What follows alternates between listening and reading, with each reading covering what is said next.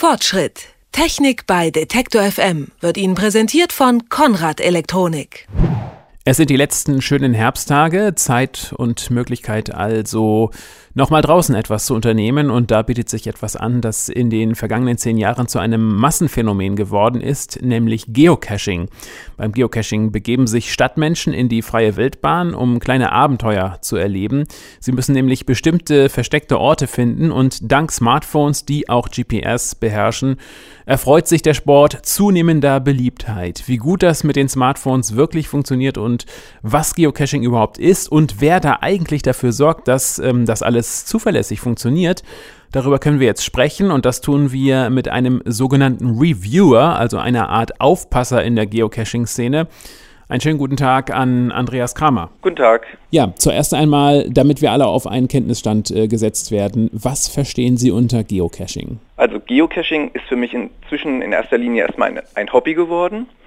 Und man benötigt dazu ein GPS-Gerät, mit dessen Hilfe man Verstecke äh, finden kann, die andere Geocacher zuvor versteckt haben. Ein GPS allein reicht natürlich nicht aus. Äh, man braucht auch die Koordinaten und die findet man auf der Webseite zum Beispiel auf geocaching.com. Sie haben schon gesagt, also man braucht ein Geocaching-Gerät. Äh, Wie funktioniert das? Was braucht man da letzten Endes dazu? Äh, mal ganz kurz in der Übersicht genannt. Also eigentlich reicht ein einfaches GPS-Gerät aus. Ähm, die gibt es inzwischen ab ca. 80 Euro zu kaufen. Äh, inzwischen, was ja immer auch populärer wird, äh, sind die Smartphones. Sie haben das ja auch schon erwähnt. Damit kann man auch beginnen und einfach mal gucken, ob einem das Hobby liegt und ob man Spaß daran findet. Sie haben schon gesagt, also man schaut sich da vorher äh, mögliche Ziele im Netz an. Mhm. Ähm, wie viel vom Geocaching passiert denn online und wie viel letzten Endes offline?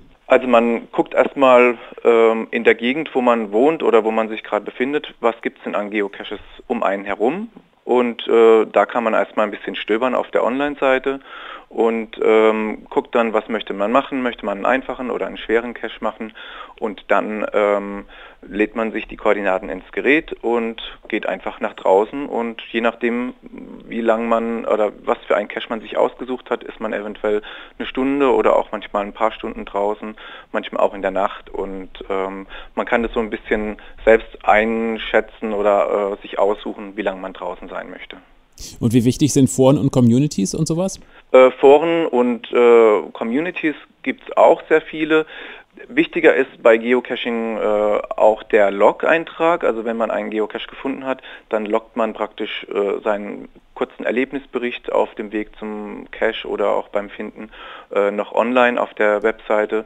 Und ähm, die Foren gibt es auch, das sind aber relativ, also prozentual gesehen relativ wenige unterwegs, äh, vielleicht 5 bis 10 Prozent, aber die machen natürlich auch so ein bisschen, die prägen so ein bisschen das Bild von Geocaching. Jetzt haben moderne Telefone, also Smartphones, ja in der Regel GPS ähm, auch mit an Bord. Sie haben es auch schon gesagt.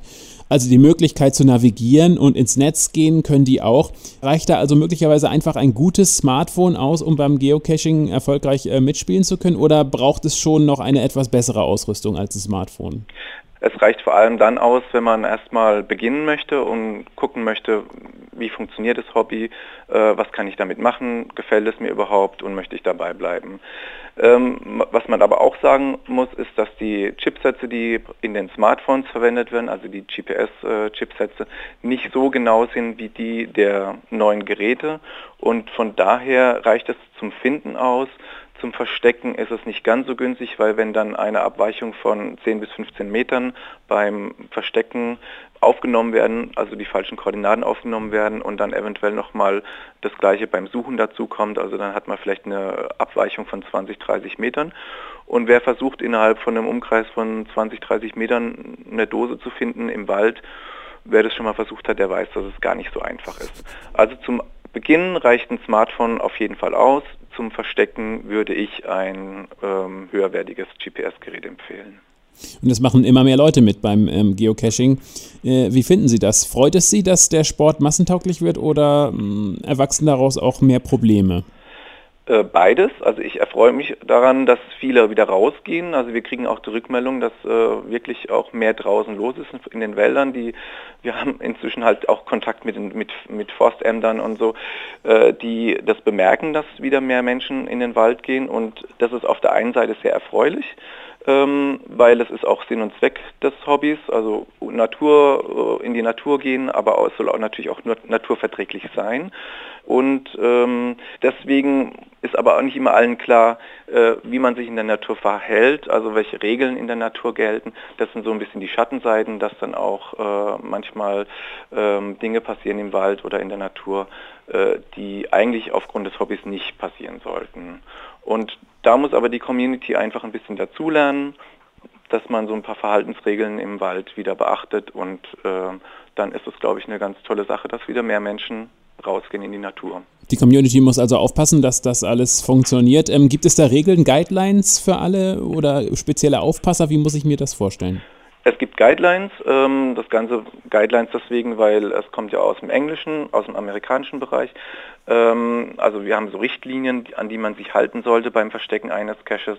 Dazu gehört auf jeden Fall, dass man äh, Caches nicht auf Privatgrund ähm, verstecken darf oder eben die Genehmigung des Eigentümers haben muss und dass man eben keine Schäden verursachen darf oder aber auch nicht aufgrund der Suche von anderen Schäden entstehen dürfen. Und Naturschutzgebiete zum Beispiel sind insofern tabu, dass, sie, dass da Geocaches nur an den Wegen zugelassen sind, also man darf die Wege nicht verlassen. Und da achten wir, die Reviewer, drauf, also wir prüfen vorab äh, eingereichte neue Caches, Cache-Listings auf, äh, dass sie die Guidelines einhalten und ähm, falls es Probleme gibt, sind wir auch Ansprechpartner, dass wir äh, mit den Cache-Ownern, also denjenigen, die die Caches im Wald versteckt haben, dann auch äh, kommunizieren und behilflich sind, äh, das so zu gestalten, dass die Caches naturverträglich versteckt sind. Da müssen wir eine Sache noch klären. Also Sie sind Reviewer, das haben wir schon gesagt. Mhm. Ähm, was macht ein Reviewer jetzt ganz genau? Ganz genau, wir prüfen die äh, Cache-Listings auf Einhaltung der Guidelines und ähm, wir geben das Listing dann frei. Das heißt, vorab, vorher kann niemand das Listing sehen und erst wenn wir das Listing geprüft haben und äh, befinden, dass es den Guidelines entspricht, dann äh, ist es sozusagen für alle sichtbar. Geocaching, das ist die moderne Schatzsuche, erläutert von einem Reviewer, nämlich von Andreas Kramer. Vielen Dank dafür. Bitte und vielen Dank für das Interview. Fortschritt. Technik bei Detektor FM wird Ihnen präsentiert von Konrad Elektronik.